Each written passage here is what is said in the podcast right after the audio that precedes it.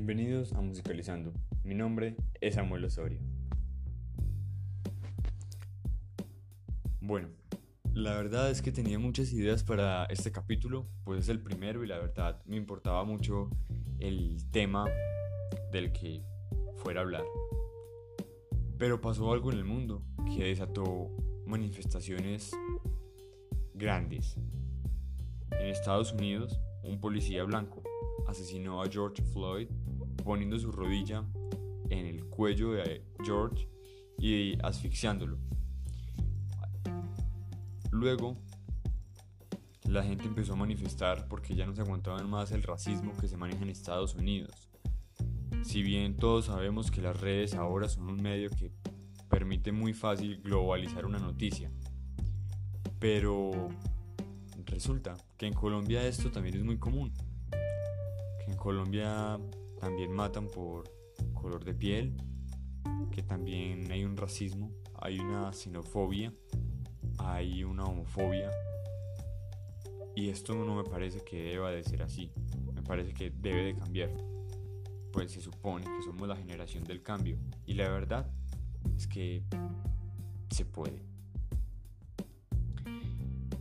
Y bueno, aquí viene esto con musicalizando. Porque musicalizando es para hablar de arte.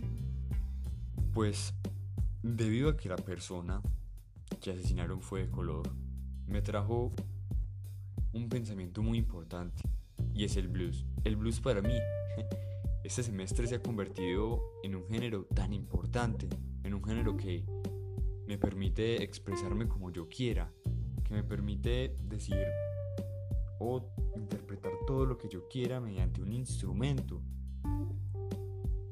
Y eso para mí es libertad. Libertad, ¿cierto?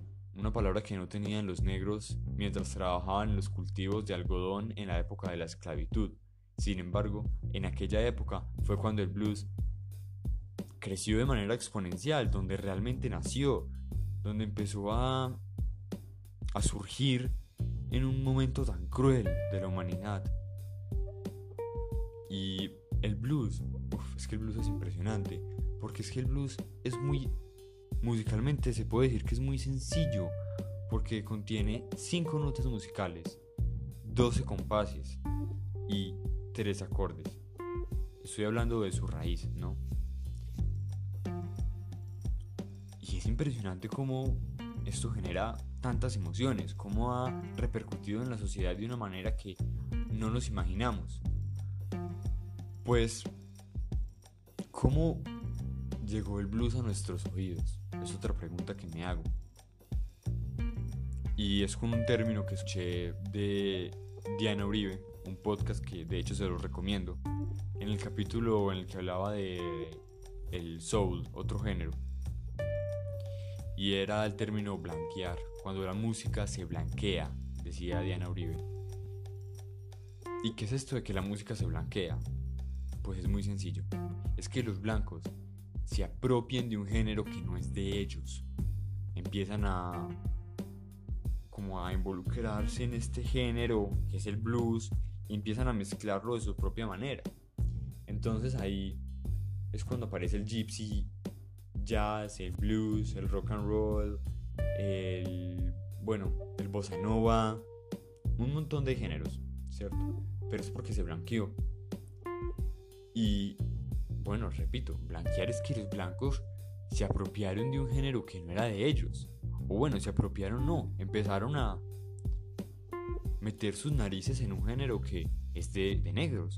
Entonces, ¿por qué los blancos están haciendo esto si se supone que en esa época el racismo no lo permitía? Y es muy sencillo. Porque la música no tiene fronteras. Porque la música no entiende de colores. Porque la música no entiende de orientaciones. Porque la música no entiende de etnias.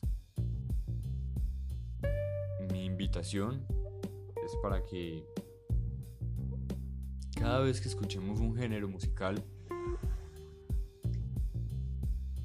entendamos el trasfondo que tiene este cada vez que escuchemos un vallenato, en el caso de, por ejemplo, Navidades, entendamos la historia que viene detrás de cada canción.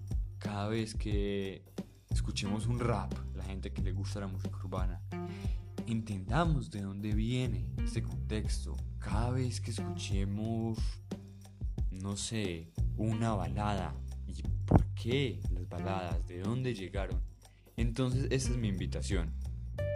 Primero, a que seamos un poco más conscientes de lo que escuchamos, ¿cierto?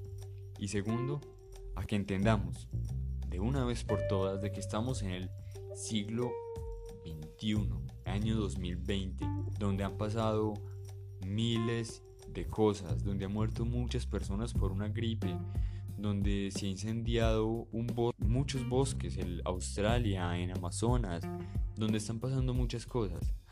Creo que el racismo y todos estos actos de odio no tienen cabida en un año como este. Y antes de acabar el episodio, quisiera dar gracias a las personas que me han eh, colaborado con tanto publicidad, como me han dado ideas, como han permitido que, que esto se desarrolle de una mejor manera. Y a otras personas que futuramente escucharemos en este espacio de Musicalizando. Nos vemos la próxima semana con el próximo capítulo.